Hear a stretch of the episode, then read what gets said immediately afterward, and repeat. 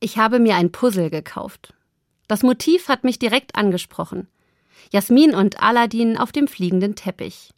Unter ihnen eine Stadt, im Hintergrund Wüste und der weite Himmel in der Dämmerung. Noch am gleichen Abend fange ich voller Begeisterung an. Zuerst den Rand puzzeln, so habe ich das als Kind gelernt. Das geht erstaunlich schnell. Motiviert von dem Erfolg mache ich weiter. Die Teile, die Aladdin Jasmin und den Teppich zeigen, sind rasch gefunden, sie stechen farblich hervor. Aber dann wird es schwieriger. Die Stadt mit den vielen kleinen Häusern ist eine Herausforderung.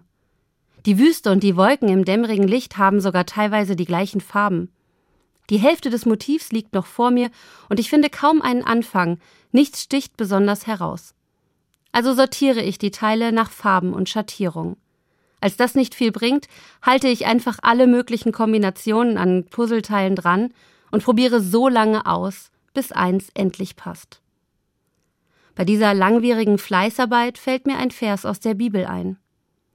Was wir erkennen, sind nur Bruchstücke. Wenn aber das Vollkommene kommt, vergehen die Bruchstücke.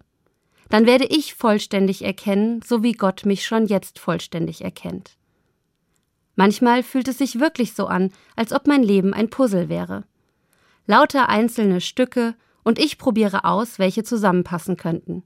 In Beziehungen, Jobs, Hobbys. Manches fügt sich ineinander. Anderes scheint nirgends seinen Platz im Gesamtbild zu finden. Und es gibt Lücken, die nie geschlossen werden können.